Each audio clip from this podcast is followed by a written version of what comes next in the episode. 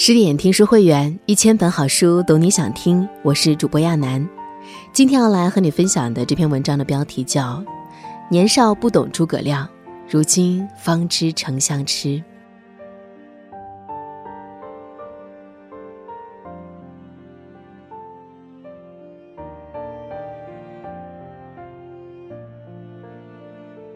公元二三四年秋，天地肃杀，落木萧萧。一位面容憔悴的老人在军士的搀扶下来到军营操练场上，望着那雄武奋发的士卒，他仰天长叹道：“再不能临阵讨贼矣。”这老人便是有着“两汉以来无双事，三代而后第一人”美誉的诸葛亮。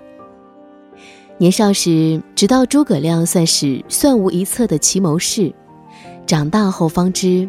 他是一个不可多得的痴心人，为了一个理想，为了一生嘱托，耗尽生命，无怨无悔，这便是他的痴心，也是他的立身处世之道。诸葛亮出生于山东琅琊郡的一个官宦之家，祖上曾做过东汉的司隶校尉，父亲也担任过地方官，从这点来看，诸葛家也算是当地的名门望族。但不幸的是，由于父母早逝，诸葛家到了他这代已成了败落之势。幸好其叔父交友广，人缘好，他才能跟着叔父来到荆州牧刘表的治下，过起了半耕半读的隐士生活。东汉末年，群雄割据，战乱不休，北方地区出现了白骨露于野，千里无鸡鸣的凄惨景象。相比于北方的哀鸿遍野，荆州倒显得平静宁和多了。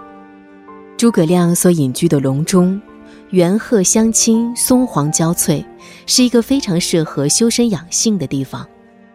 这里的山山水水抚平了他的心灵创伤，也给了他淡泊宁静的胸怀气度。在隐居隆中的这十年里，诸葛亮看似是过着一种避难隐居的生活。其实却是怀揣梦想的等待，等待才学充实，等待伯乐出现，也等待大汉天下重现昔日河清海晏、政通人和的盛世荣光。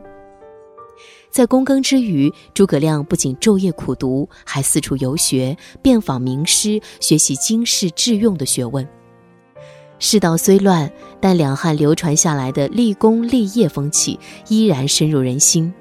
建功立业不仅是某个人的理想，更是汉末士人阶层的共同目标。诸葛亮自然也不例外。他平素自比于管仲、乐毅，表明以后是要出将入相的。有一次，诸葛亮笑着对徐庶等好友说：“以你们的才华。”如果入仕做官，一定能做到太守、刺史的高位。但当好友反问他能担任何官时，诸葛亮却笑而不答。在他心中，一州一郡不过弹丸之地，扫清天下方是本心。渐渐的，诸葛亮凭着自己出类拔萃的才学，赢得了荆襄名士的青睐，被品评为卧龙。在师友们的帮助下，诸葛亮无论是才学还是名声，都达到了前所未有的高度。现在他只缺一个机会了。马丁·路德·金曾说：“生命的意义在于活得充实，而不在于活得长久。”我们无法选择自己的出身，却可以改变自己的未来。要知道，生活对于每个人来说都不是一种刁难，而是一种雕刻。而雕刻的是否丰满，则在于我们自身是否充实。虽然诸葛亮的人生开局并不完美，但他却能不断的充实自己，最终赢得了实现理想的资本。既有了才学，又有了名声，诸葛亮也就差一个施展才华的机会了。恰逢此时，刘备也投奔了荆州刘表，并寄居在新野城。新野距离诸葛亮隐居的隆中不算太远，加之刘皇叔也是声名在外的名人，所以吸引了很多荆襄名士前来投奔，其中便有诸葛亮的好友徐庶。徐庶是个很有才华的人，因此深得刘备器重。正所谓识君之路，忠君之事，既然自己加入了刘备的坑，那就要竭尽全力为刘备的事业添砖加瓦。这时候，他想到了自己的老朋友诸葛亮，于是徐庶对刘备说：“主公若想画地自首，那有我徐庶就够了；但若要争霸天下，则非一人不可。”刘备赶忙问道：“是何人？”徐庶道：“此人便是隐居隆中的诸葛孔明。”那就劳烦先生把他请来吧。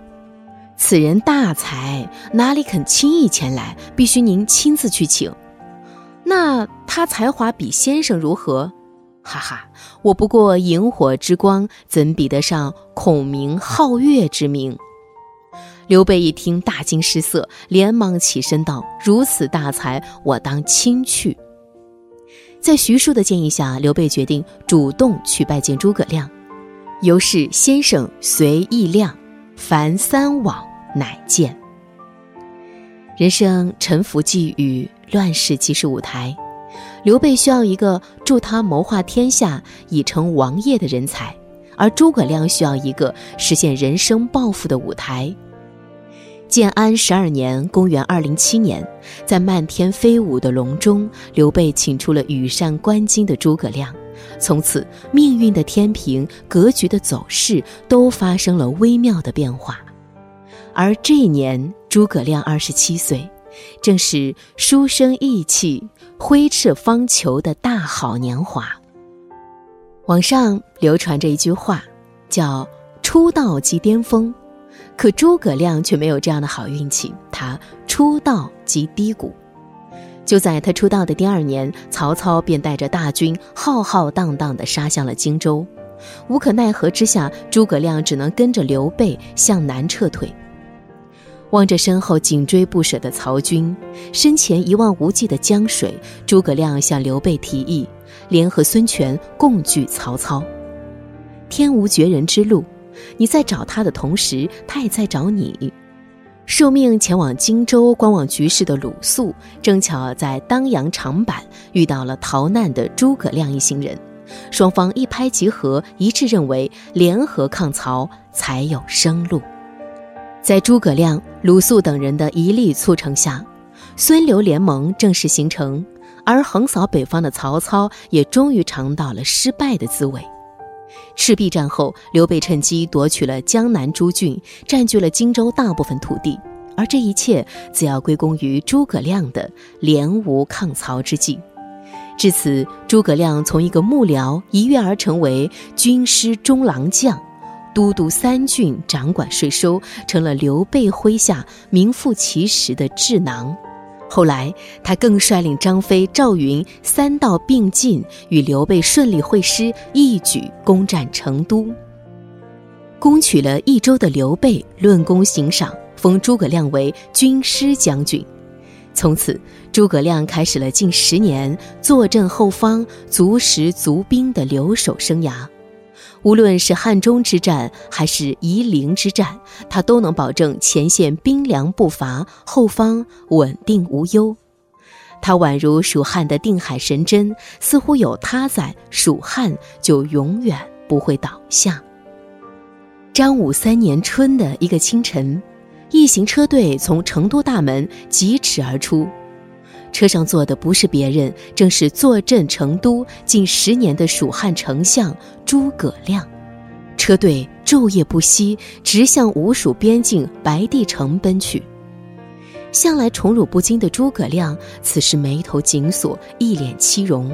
他心中明白，也许今后的复兴大任就要由他一肩挑起了。君才十倍曹丕。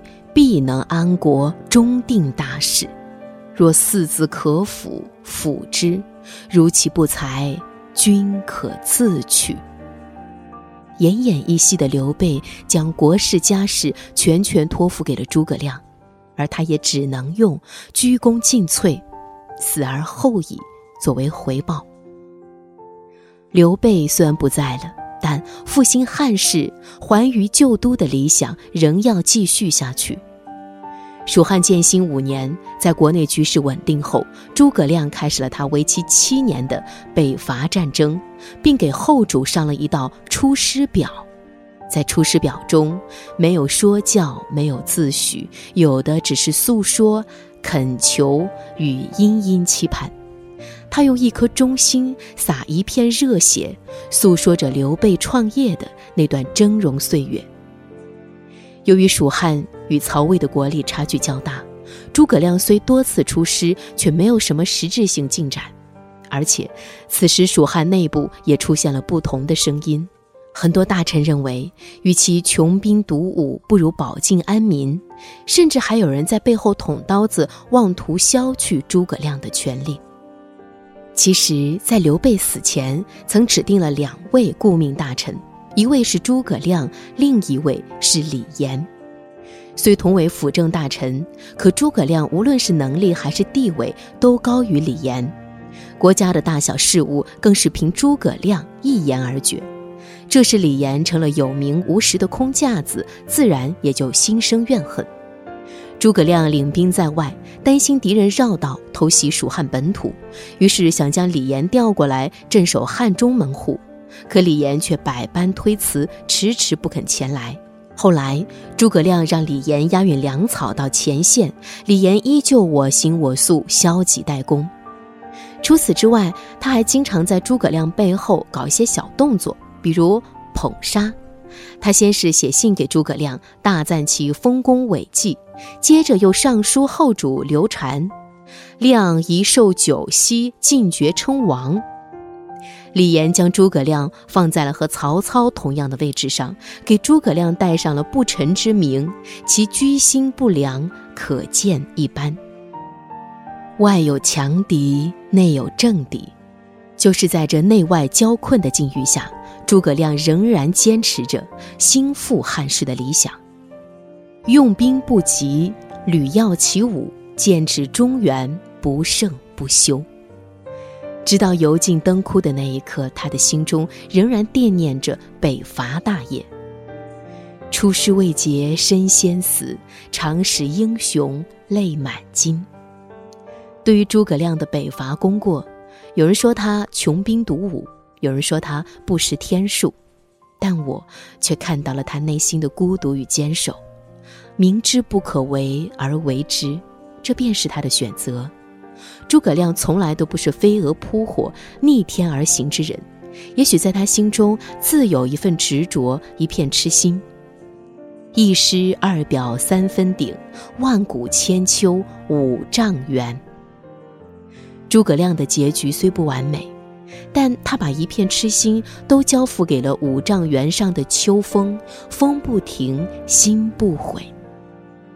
正如《虎啸龙吟》中司马懿的那句感叹：“丞相，可真是痴心人。”林语堂说：“一点痴情，人人都有，或痴于一个女人，或痴于太空雪，或痴于钓鱼。痴表示对一件事的专一，痴使人废寝忘食。人必有痴，而后有成。”大多数人都想做一个智者，却唯独忽略了痴的可贵。坚守本心，无惧无尘，谓之痴；坦荡行事，俯仰无愧，谓之痴。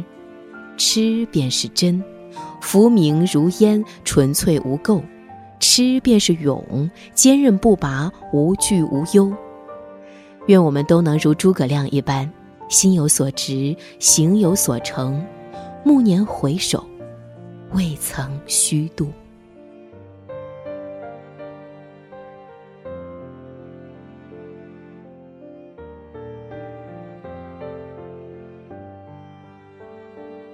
更多美文，请继续关注十点读书，也欢迎把我们推荐给你的朋友和家人，一起在阅读里成为更好的自己。